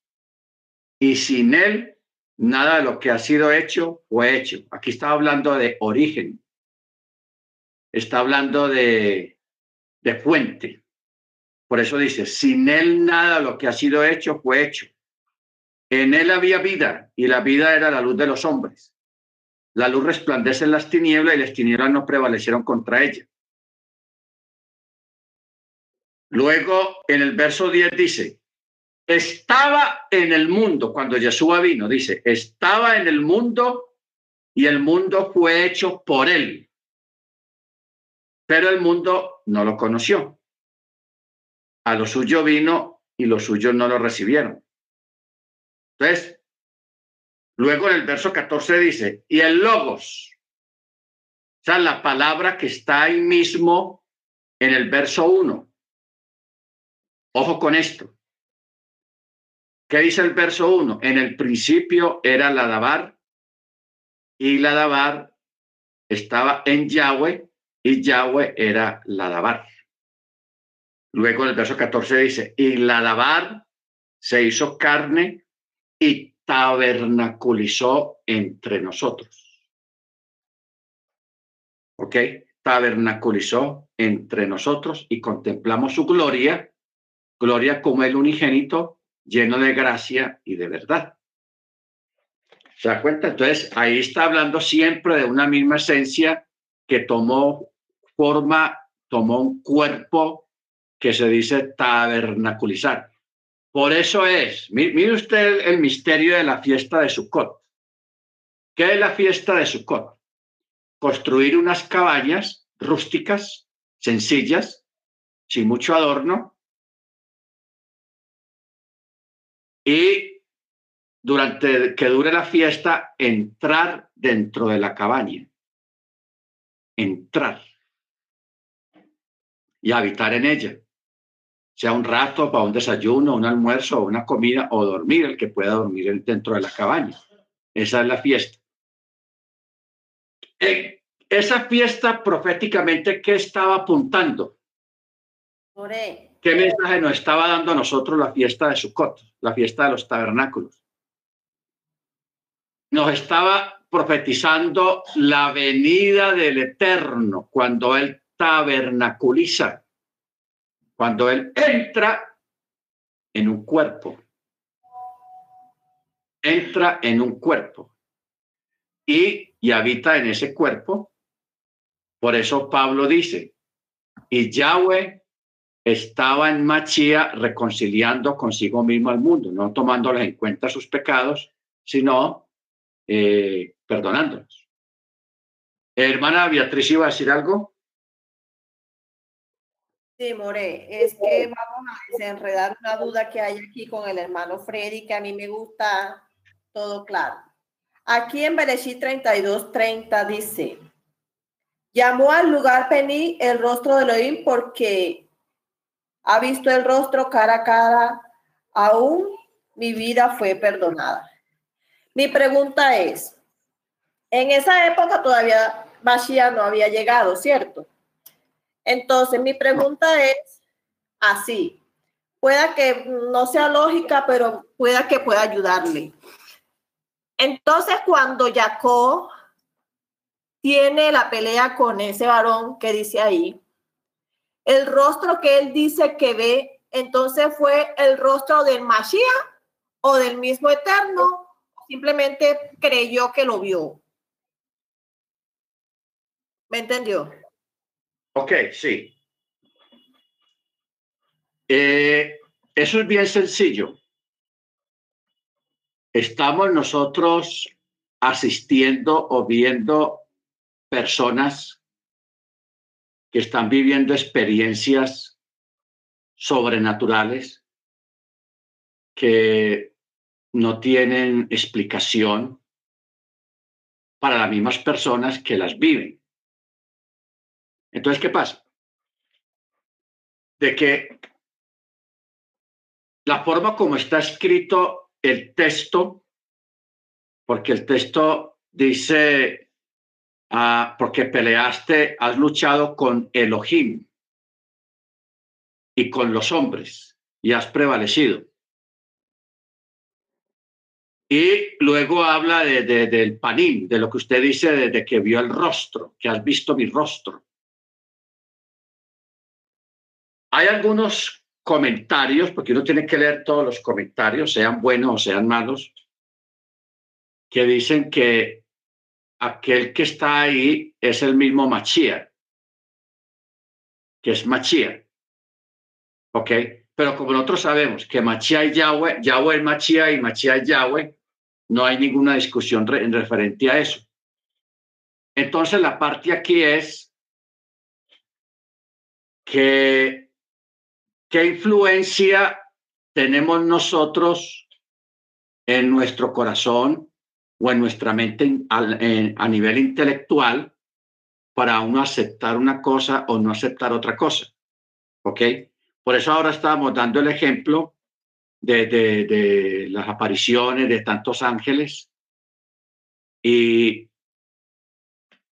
en, hasta este momento tenemos tres veces que el mismo Eterno se manifestó, teniendo en cuenta un detalle, que a un ángel, cuando es un ángel directamente, sabemos que a un ángel no se le puede adorar. No se le puede adorar. Por eso en, en, Apocalipsis vemos que Juan trató de inclinarse ante el ángel que le estaba mostrando todo y el ángel le dijo, no, no, no, no, haga eso. Yo soy consiervo suyo también. Los dos somos servidores del Eterno, adora al Eterno. ¿Ok? Ah, Entonces ahí claramente era un ángel, pero ahí está en pie la prohibición de adorar a un ángel. Pero hay tres casos donde estos seres sí fueron adorados, o sea que no era meramente un ángel, sino una, lo que llaman una teofanía. Era el mismo eterno manifestándose, haciendo una deferencia, porque eso es una exclusiva, llamémoslo un VIP, a nivel VIP, una deferencia y un privilegio, ¿sí, hermano? Entonces, para entenderlo bien y que quede claro, porque a mí me gusta así, entonces el rostro de Elohim todavía aún nadie lo ha podido ver, porque así como usted lo, explica, lo, está, lo está explicando, nadie pudo haber visto el rostro de Elohim, ni aún el mismo Jacob, simplemente fue como el reflejo de algo con, que lo, con lo que luchó. Pues eh, así para entenderlo yo, creo yo que es así lo que quiere explicar no se puede ver el rostro del Eterno. aunque el texto, aunque Jacob diga, he visto a Yahweh cara a cara, eso es un hebraísmo. Es un hebraísmo, porque cuando una persona, por ejemplo, dice que tuvo una experiencia espiritual con, eh, a través del Ruach HaKodesh, del Espíritu Santo, pero espiritual. Entonces la, persona cuando cuenta lo que vivió, él dice, no, yo estuve, yo estuve con el, con el Señor, yo estuve con el Señor. O sea, es una forma de decir en referencia a algo que no se puede ver literalmente, pero en el caso de Jacob, en el caso del rey de Babilonia, en el caso de, de, del papá de Gedeón, ellos sí vieron una, una, un ser, una figura que tenía un rostro, pero ese rostro no, no quiere decir que sea directamente el rostro del Eterno. El rostro del Eterno se manifestó realmente es en el Mesías, cuando vino Yeshua. Porque es que... Se manifestó, pero se, dice, se dice, solamente, y Pablo también lo dice, conocemos al Eterno es a través del Mesías. ¿Por qué? Porque Él es el, la imagen y él es el resplandor de su gloria, pero un resplandor visible a través de un rostro humano, como es el rostro de, de Yeshua, porque Yeshua tiene rostro. ¿Ok? Entonces, no, no esperemos que cuando entremos al reino y veamos al Mesías y alguien pregunte, bueno, ¿y dónde está el Padre? E, eso sería una, una bueno, no, no creo que uno llegue allá al reino con una con un estado de ignorancia de esa manera, porque el Eterno no, no pues él no, no, no que no lo permitiría, sino que él paulatinamente nos va a ir revelando y a entender lo que siempre hemos estado enseñando. Yahweh es Yeshua y Yeshua es Yahweh. Y teniendo en cuenta que el Eterno en su esencia es Rúa, Él es espíritu, pero Él se dio a conocer cómo? Por medio del Mesías. El Mesías no es un ángel, no, el Mesías no es un ángel. ¿Por qué el Mesías es diferente al, resto de los seres humanos que nacieron de mujer? ¿Cuál es la diferencia? Que Miriam, la muchachita, la jovencita, ella no, no, no fue engendrada por, por, por un varón, por un ser humano, sino que ella concibió directamente por el Rúa, por el Eterno, que es espíritu. Eso es lo que hace a Miriam, eh, al niño, al hijo que ella tuvo, a Yeshua, que se, llamó, que se llama Yeshua, lo hace diferente a los demás seres humanos. Por eso Pablo, con toda libertad, él dice, y, y, y Elohim estaba en Machía reconciliando consigo mismo al mundo. Y en otra parte dice, y toda la plenitud de la deidad estaba en Machía. Allá en, Timoteo también dice, eh, hablando de eso, de grandeza el misterio de la piedad. Yahweh fue manifestado en carne. Ojo con eso. Yahweh, bueno, como dice en, en la Biblia moderna, Dios se manifestó en carne. Ojo con esa palabra, se manifestó en carne. Entonces, esos son los textos y las pistas que nosotros debemos de entender para establecer una diferencia cuando era un ángel y cuando era el mismo Yahweh. Por ejemplo, claro, en, el, en el relato de Miriam, ahí dice directamente que era un arcángel y él dio su nombre. Y mire que Miriam no dijo, ah, yo lo voy a adorar o, le voy a hacer una ofrenda. No, ella no hizo eso. Ella era una muchacha inteligente, con mucho conocimiento, a pesar de su juventud, pero ella recibió el mensaje y, porque, y entendió porque el mismo ángel le dijo, yo soy Gabriel. Creo que se llama Gabriel. ¿Ok? Entonces, más profundamente, eso es lo que tenemos que aprender a diferenciar. Cuándo es un ángel y cuándo es el mismo eterno.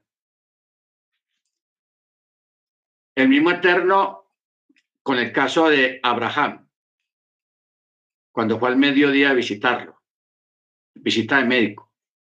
En el caso del padre de Gedeón, que él hizo ofrenda y el texto dice claramente que lo adoró lo adoró. Si fuera algo ilegal lo que ese hombre estuviera haciendo ahí, el ángel hubiera dicho, no lo hagas. Yo también soy consiervo, como lo hizo con Juan. Pero en este caso no. Aquel ser se dejó adorar, dándonos a entender de que era una manifestación, una teofanía de parte del Eterno. Cuando es un ángel el que, el que toma forma humana, se le llama manifestación.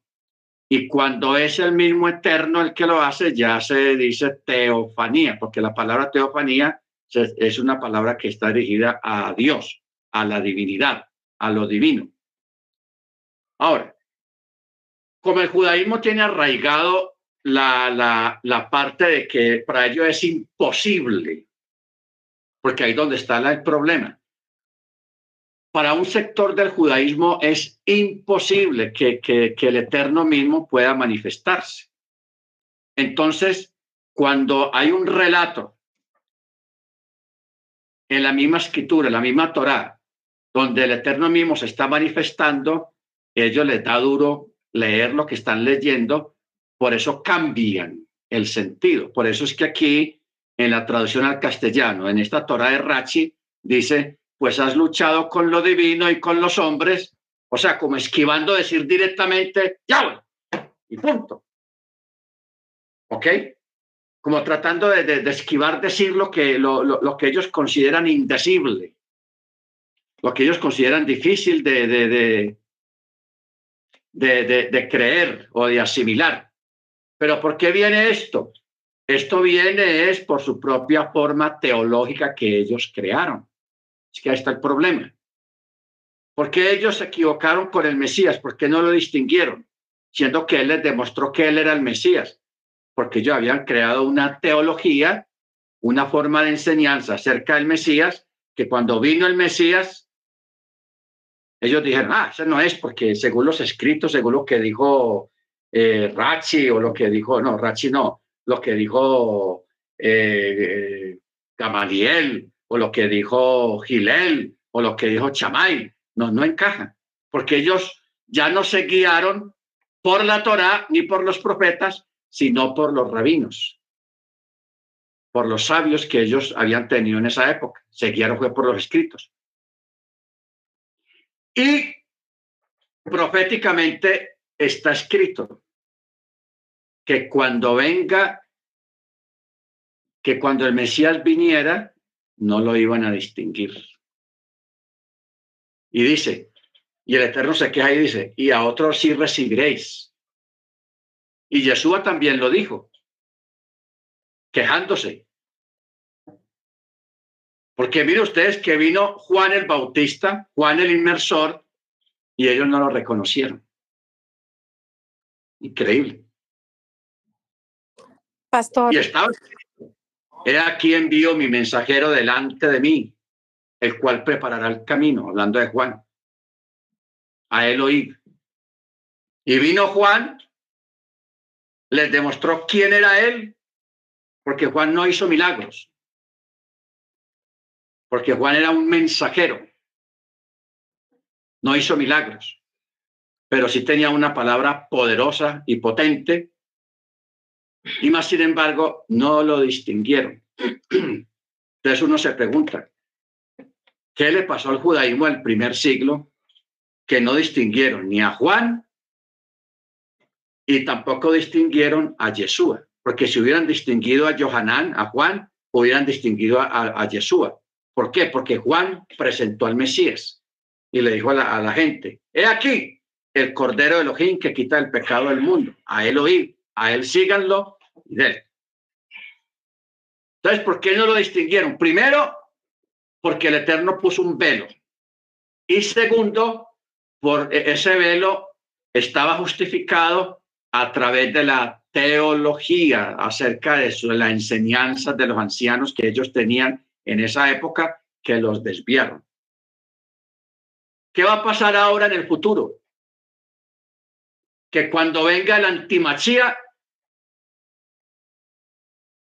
ellos lo van a aceptar, porque van a decir, este sí es, y se van a equivocar. Y Yeshua lo dijo, y los profetas también dijeron, dijeron eso, que cuando venga el que no es, a ese sí le van a decir que sí es.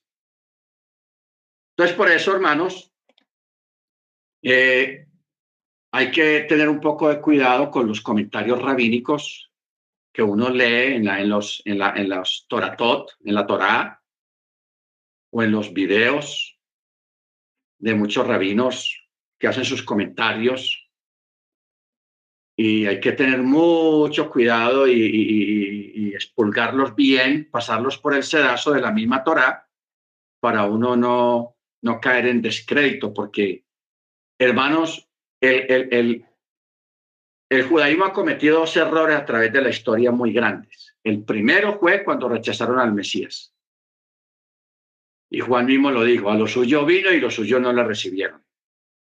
Y la segunda que no ha pasado todavía, que viene, es que viene el anticristo, el antimachía, y ellos sí lo van a recibir. Se van a equivocar. Se van a equivocar. ¿Por qué? Porque uno, uno lee estos, estos libros acerca de lo que piensan los judíos ortodoxos acerca del Mesías. Entonces ellos se explayan haciendo comentarios y, alocuciones. El Mesías va a ser así, el Mesías aquí, el Mesías allá. ¿Por qué, ¿Por qué no ir a la palabra? Si la palabra está ahí. Cuando hablan acerca del Mesías. O sea, toda la Torá, la Tanakh, los profetas y los salmos hablaban del Mesías. Pero ¿qué pasó con ellos? Ellos dejaron a un lado estos escritos y crearon sus propios escritos rabínicos, se llaman, acerca del Mesías. Por eso todo el judaísmo desde el primer siglo tenía una imagen mesiánica muy diferente a la que estaba escrito en la Torá, en la Tanakh. Muy alejada. Tenían un concepto y una imagen muy equivocada. Vino el Mesías, ah, este no es. No. ¿Por qué no? Porque Gilel dijo esto y esto del Mesías, Chamay dijo esto, esto del Mesías, y otro fulano, Gamaliel dijo esto, esto del Mesías. Entonces, o sea, ellos le creyeron más a estos maestros que a la misma Torah, que a los profetas, que a los salmos. Ese fue el gran error. Y ese error sigue ahí todavía en este tiempo. Nosotros estamos esperando que aparezca el antimachía, el anticristo. Y nosotros somos conscientes de que nosotros no debemos de prestarle atención al anticristo. Rechazarlo completamente. No, usted no. Porque usted es un anticristo, usted es un antimachía. Pero ¿qué va a pasar? Que lo que los sabios, los rabinos, han escrito en sus comentarios, en el Talmud, en la Gemara, en la Mishnah, lo que ellos han escrito acerca del, del Mesías, alejado de la realidad, cuando aparezca este personaje, el anticristo, ellos van a decir, oye, se nos parece ese man, ese man se nos parece a lo que dijo Gilel, a lo que dijo Rachi, a lo que dijo Abarbanel, a lo que dice fulano de tal. Yo creo que es el Mesías, el anticristo. Y lo van lo van a aceptar, porque eso está escrito ya.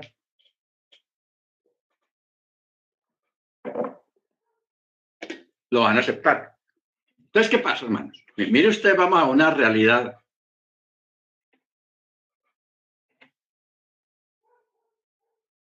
Si nosotros nos dejamos guiar por el Rúa, primeramente, por la Tanakh y por el Brihadachá, el Brihadachá nos es de mucha ayuda, o sea, el Nuevo Testamento nos es de mucha ayuda para nosotros distinguir el anticristo.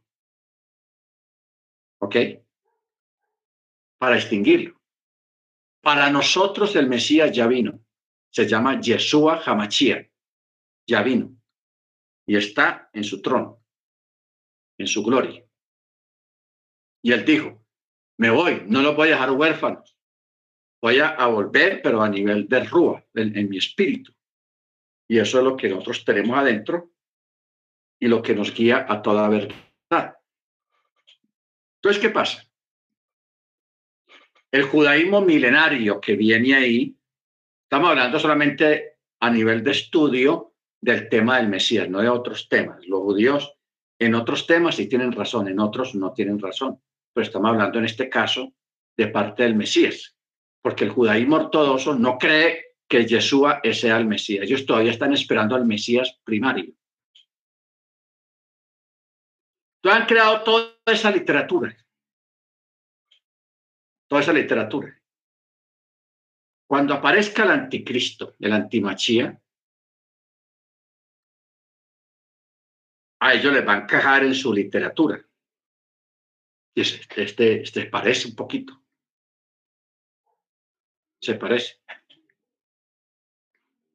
O sea, la, la debacle más grande que sufrió el judaísmo cuando nombraron un Machía, porque ellos han nombrado como 14 Mesías a través de la historia. Pero el más terrible y el más escandaloso fue, se me fue el nombre, Akiva, se fue Akiva, bueno, que fue en, la época 100 años después de, de Machía, un tiempo después de los apóstoles, que erigieron a un hombre que se levantó en contra de los romanos, un guerrero, un hombre valiente. Entonces, varias escuelas rabínicas dijeron, este es el Mesías, porque nos va a librar de, de Roma. Entonces, todas las academias que había en aquella época, las yeshivas, que eran grandes y con grandes maestros y con grandes alumnos, ellos, los que creyeron que ese hombre era el Mesías, llevaron a todos sus estudiantes y se los llevaron a, este señor, a este personaje, para que lo apoyaran, porque, hombre, ¿quién no va a apoyar al Mesías? Se fueron y lo apoyaron, se reunieron como unos 3.000, 4.000 de todas las yeshivot que había en aquella época. O sea, las yeshivas quedaron vacías, solamente con los maestros que, estaban muy ancianos como para ir a la guerra. Y llega el ejército romano y les pega una matazona. Acabaron con todos esos muchachos, hermanos. O sea, Israel entró en una crisis en esa época intelectual, porque los mejores alumnos murieron ahí. ¿Todo por qué? Se equivocaron nombrando a, creo que era Kiva, como Mesías. Eso es tenaz, eso es un error garrafal y muy escandaloso porque murió lo mejor que tenía el judaísmo en esa época a nivel de, de, estudio, de, de, rabinos. Ahí quedaron, los muchachos, murieron. Y el otro que viene es cuando aparezca el anticristo, porque el anticristo no va a venir aquí hablando vulgaridades y hablando de violencia, no, el hombre viene con Torah, viene tipo bien educado, bien entendido, bien preparado. O sea, el hombre no vaya a pensar usted que el hombre viene con una metralleta en la mano a dar no. Viene un tipo preparado intelectualmente, preparado en la Torá, ¿ok? Y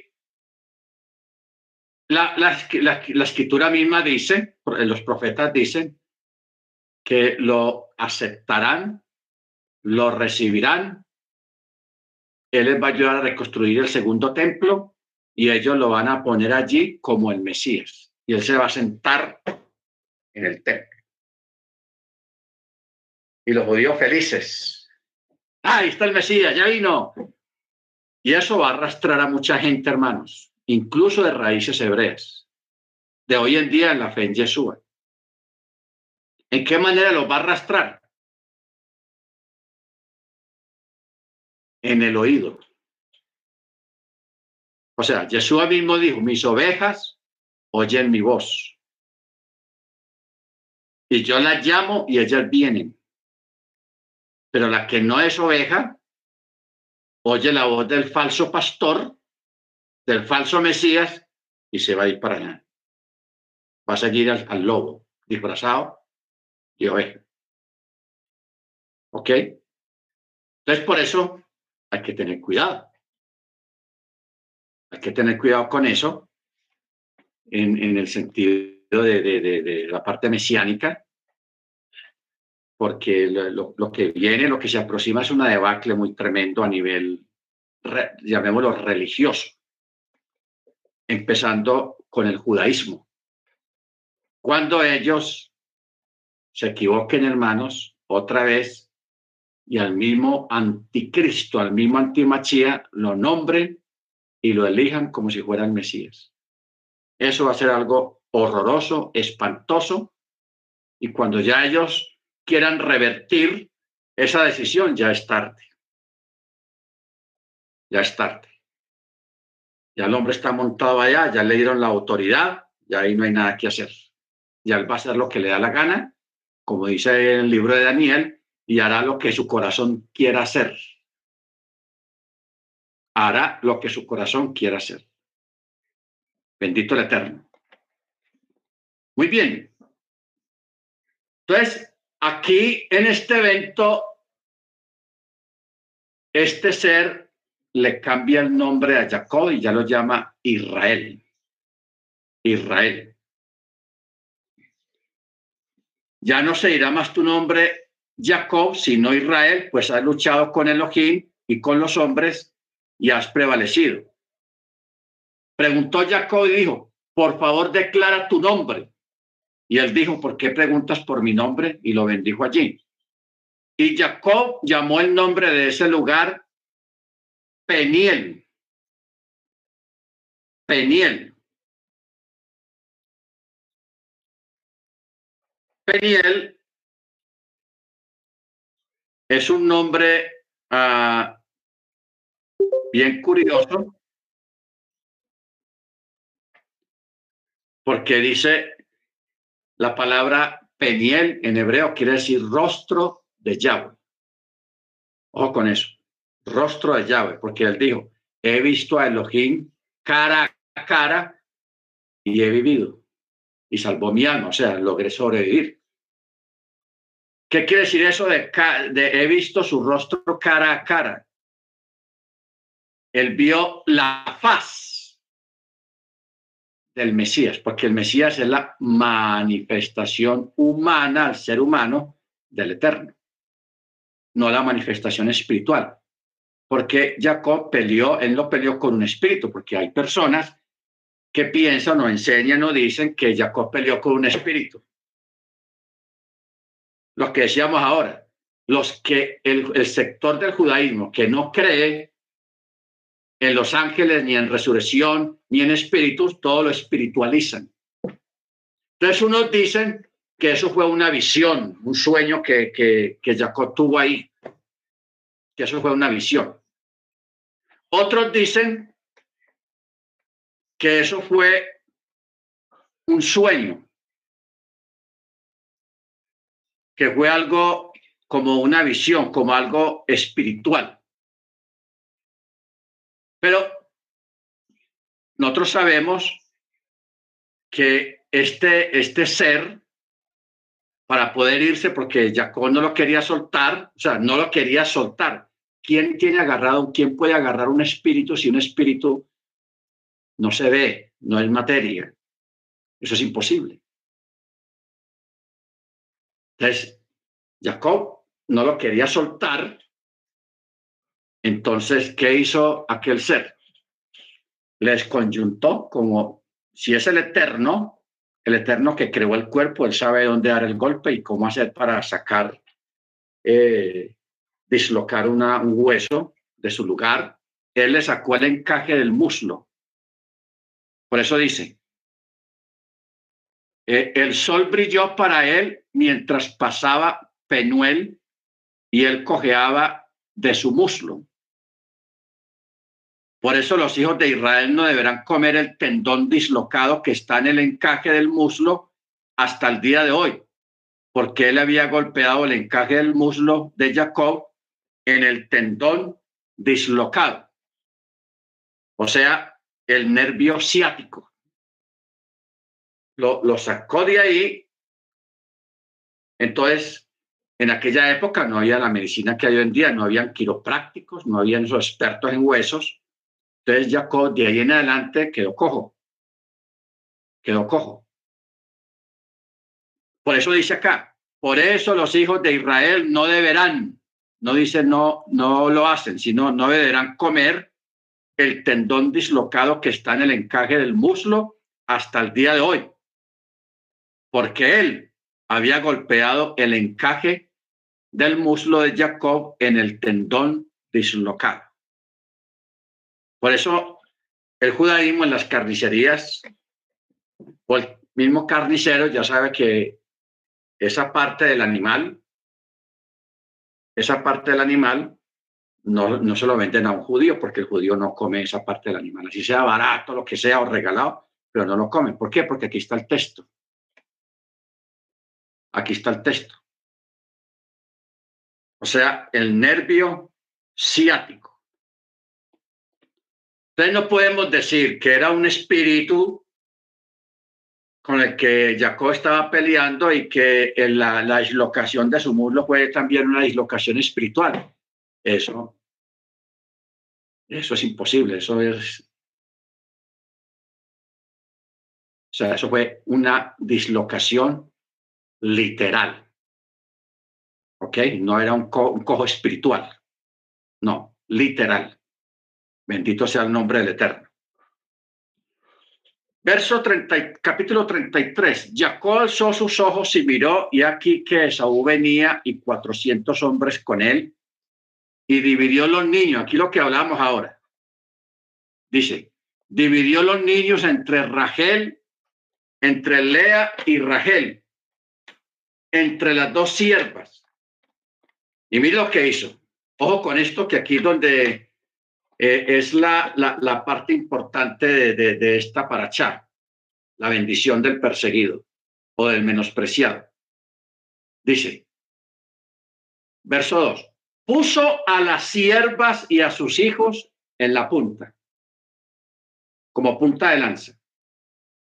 Ojo, puso a las siervas y a sus hijos en la punta a Lea y a sus hijos después. de las siervas. Y por último, a Rachel y a Joseph, aquí al lado de él, por último. Y dice, y él pasó delante de ellos y se postró en tierra siete veces hasta llegar ante su hermano. Y Esaú lo abrazó, corrió a su encuentro y se echó sobre su cuello y lo besó. Y lloraron. Bueno, aquí hay algo curioso en el texto hebreo, que la palabra Baichakehu, Baichakehu, que es y lo besó, está punteada, pero esta, la, este es uno de los textos más punteados que hay porque tiene uno, dos, tres, cuatro, cinco, seis, siete puntos. Eso es increíble. Yo aquí lo tengo marcado.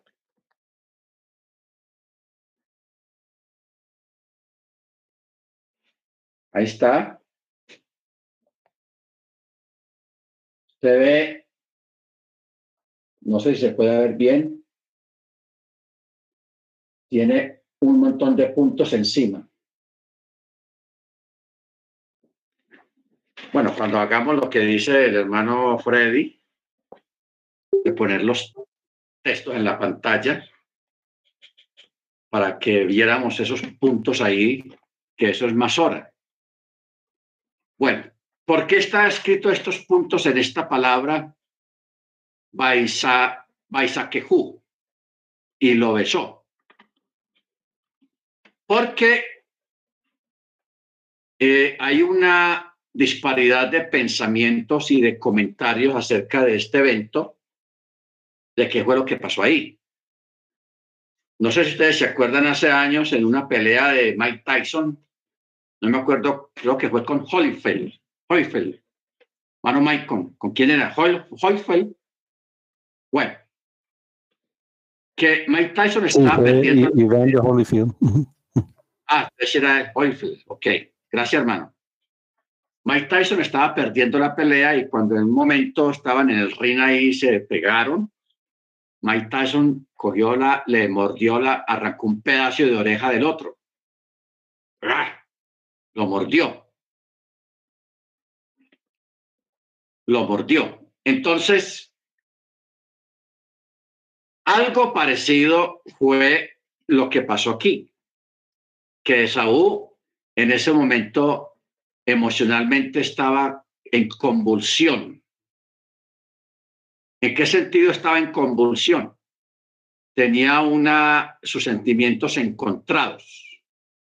Uy, mi hermano, mire, tengo sobrinos, tengo eh, eh, cuñadas y todo eso, y, mi sobrino como está de bendecido, eh, mi hermano como está de bendecido, y, también debe ver a su hermano porque hacía como 20 años no lo veía, más de 20 años no se veían. Pero también tenía esa rabia porque él quería matarlo, por eso venía con 400, porque ¿quién se va a, a visitar al hermano con 400 armados hasta los dientes? Eso, las intenciones no eran buenas. Todo aquel encuentro le suscita a él como una, como una convulsión sentimental. Entonces él lo abraza. Entonces por eso está marcado acá que él posiblemente lo mordió, mordió a Jacob. Desde ese sentimiento de, hermano, pero también esa rabia al mismo tiempo. Entonces, que mira lo que dice el, los, los sabios, dicen, esta palabra está señalada con puntos en el texto hebreo sobre el significado de estos puntos hay una diferencia de opinión en una varaita del comentario Cifré. Hay quienes interpretan esta puntuación como indicio de que Esaú no lo besó de todo corazón. Pero Rabbi Shimon Ben Yohai dijo, es un hecho que Esaú odiaba a Jacob, pero en ese momento se compadeció y lo besó de todo corazón. Y otros dicen de que él lo mordió, le pegó un mordisco porque tenía emoción y tenía rabia al mismo tiempo, entonces le pegó una mordida. Por eso es que está punteado ese texto ahí. Verso 5 dice, y alzó sus ojos y vio a las mujeres, a los niños, y dijo, oh, ¿quiénes son estos para ti? Y él le dijo, son los hijos con los que Elohim ha agraciado a tu siervo. Entonces las siervas se acercaron, ellas junto con sus hijos, y se postraron. Se acercó también Lea con sus hijos, se postraron, y después se acercó Joseph y luego Rachel, y se postraron. Y Esaú dijo, ¿para qué tienes todo este campamento que encontré? Y dijo, y Jacob le dijo, para hallar gracia en los ojos de mi Señor. Esaú tengo demasiado, hermano mío, sea para ti lo que es tuyo. Y Jacob insiste y dijo, no, no, no, por favor, si ahora he hallado gracia en tus ojos, toma este obsequio de mis manos, puesto que he visto tu rostro como ver el rostro de un ser divino. O sea, el texto eh, Paneijar, Penei Elohim, sí, como si hubiera visto el rostro de Elohim, y te has apaciguado hacia mí. Toma ahora mi homenaje, o sea, mi presente que se te, que se te ha aportado, porque el Eterno me ha agraciado y porque tengo todo, y él insistió y lo tomó. Y él le dijo, viajemos juntos, vámonos juntos. Pero él le dijo, no, sabe que los niños son tiernos y que el rebaño y las reses que crían recaen sobre mí. Si se les presiona un día, morirá todo el rebaño. Por favor, que mi señor pase delante de su siervo y yo andaré a mi paso lento, al paso de la hacienda que está ante mí y al paso de los niños hasta que llegue hasta mi señor a seguir. Entonces Esaú dijo, deja que asigne contigo algunos de la gente que está conmigo, pero él le dijo, ¿para qué esto? Halle yo gracia en los ojos de mi Señor. Entonces Esaú regresó ese mismo día a su camino hacia Seir. Y Jacob viajó hacia Sucot y construyó para sí una casa y para su ganado hizo cabañas. Por eso llamó el nombre del lugar Sucot, o sea, cabañas. Y Jacob llegó íntegro a la ciudad de Chehem, que está en tierra de Canaán, cuando vino de Padán Aram y acampó frente a la ciudad y compró la parcela del campo donde levantó su tienda de manos de los hijos de Jamor, padre de Chehem, por cien monedas, y erigió allí un altar y lo llamó Elohim, es el Elohim de Israel. Amén. Baruch Y Dina la hija de Lea, a quien ella había dado a luz para Jacob, salió para ver a las hijas del país, y Chechen, hijo de Jibí, Jamor, el príncipe de aquella tierra, la vio y la tomó y se acostó con ella y la humilló, y su alma se apegó a Diná, hija de Jacob, y amó a la joven y habló al corazón de la joven. Entonces Chechen habló a su padre Jamor diciendo, ay, toma para mí a esta niña como esposa, y Jacob oyó que había mancillado a su hija Diná mientras sus hijos estaban con el ganado en el campo, y Jacob cayó hasta su regreso. Y Jamor, padre de Chechen, salió a encontrarse con Jacob para hablar con él. Y los hijos de Jacob llegaron del campo y cuando lo oyeron se entristecieron los varones y se enfurecieron mucho, pues vileza había hecho en Israel al acostarse con la hija de Jacob lo que no debía de hacerse. Entonces Jamor habló con ellos diciendo, el alma de mi hijo Chejen ansía su hija, por favor, dénsela como esposa y cálcese con nosotros, den sus hijas para nosotros y tomen a nuestras hijas para ustedes. Y habiten con nosotros, la tierra estará delante de ustedes. Establezcanse, comercien en ella y tomen posesión en ella. Y Chechen dijo a su padre y a sus hermanos, halle yo gracia en sus ojos y lo que ustedes me digan lo daré. Pídanme en abundancia el contrato matrimonial y los obsequios que yo daré cuando ustedes digan, pero denme la joven como esposa. Y los hijos de Jacob respondieron a Chehem y a su padre Jamor con astucia y hablaron porque él había mancillado a su hermana Diná y le dijeron, no podemos hacer esto dar nuestra hermana a un hombre que tenga prepucio, pues eso es propio para nosotros. Solo con esta condición consentiremos. Si ustedes fueran como nosotros al ser circuncidados, todos sus varones, entonces les daremos a nuestras hijas y tomaremos a las hijas de ustedes para nosotros y habitaremos con ustedes y seremos un solo pueblo. Pero si no nos escuchan para ser circuncidados, entonces tomaremos a nuestra hija y nos vamos de aquí.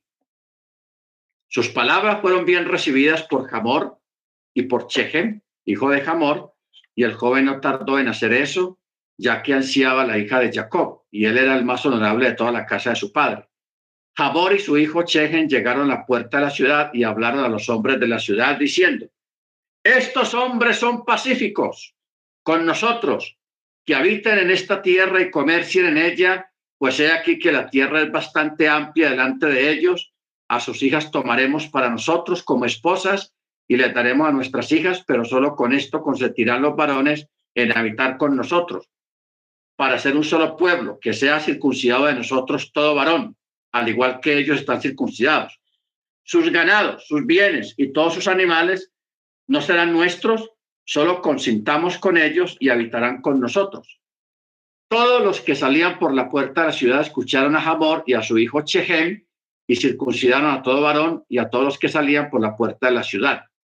Y sucedió que al tercer día, cuando estaban adoloridos por la circuncisión, los dos hijos de Jacob, Simón y Leví, hermanos de Diná, cada uno tomó su espada y cayeron sobre la ciudad que estaba confiada y mataron a todos los varones. Y a Hamor y a su hijo Chechen mataron a filo de espada y tomaron a Diná de la casa de Chechen y salieron. Los hijos de Jacob cayeron sobre los cadáveres y saquearon la ciudad porque habían mancillado a su hermana.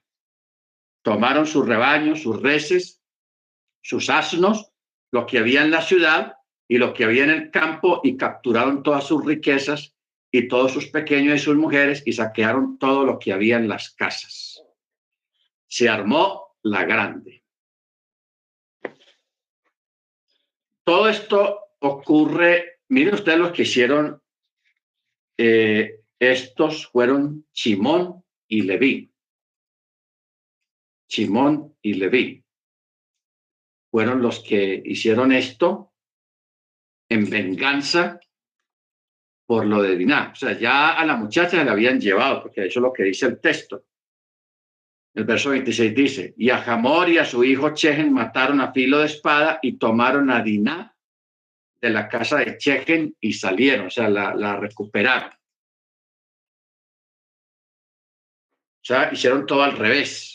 Esta gente de Jamor y Chechen y estos dos muchachos se vengaron o vengaron su hermana. Eh, por eso dicen los sabios, porque estuvieron dispuestos a arriesgar su vida por ella. Por eso son llamados hermanos suyos. ¿Ok? Hermanos suyos. Entonces, hermanos, esta paracha pues nos deja buenas lesiones. Una, la parte de la divinidad.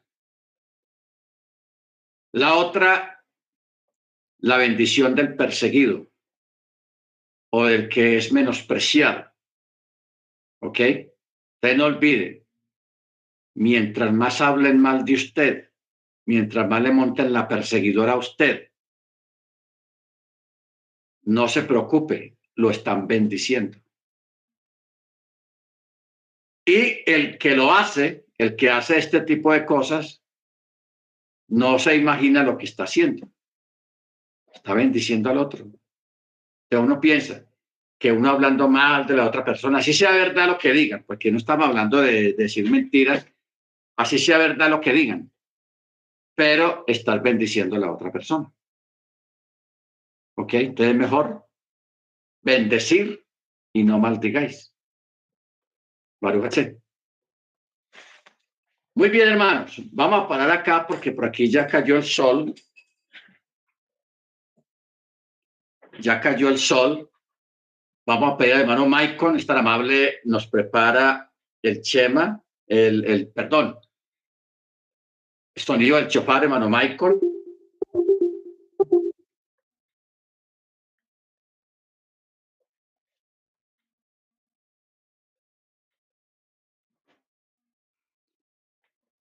Eh, hermano, familia Rubio Rodríguez, son tan amables, nos preparan el chema